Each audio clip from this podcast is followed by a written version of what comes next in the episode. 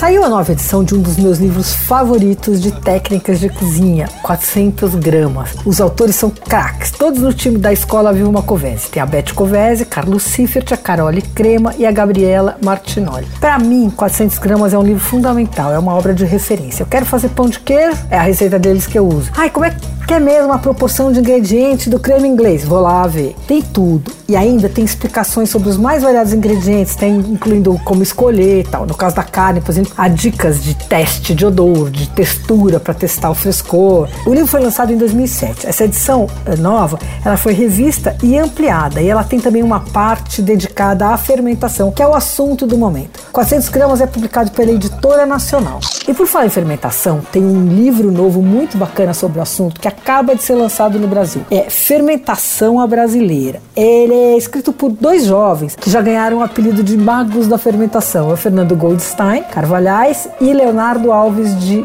Andrade. Eles são donos da Escola Fermentari e da Companhia dos Fermentados, que faz produtos muito bacanas de modo natural, artesanal tal. O livro é super didático, fala dos fundamentos das bebidas fermentadas, das comidas fermentadas, tem glossário, enfim, é um guia super completo para quem quer mergulhar nessa onda de fermentários que está super em alta. Foi produzido em parceria com o Instituto Brasil Agosto, da chefe Ana Luísa Trajano, e ele é editado pela editora Melhoramentos. Você ouviu Por Aí. Dicas para comer bem com Patrícia Ferraz.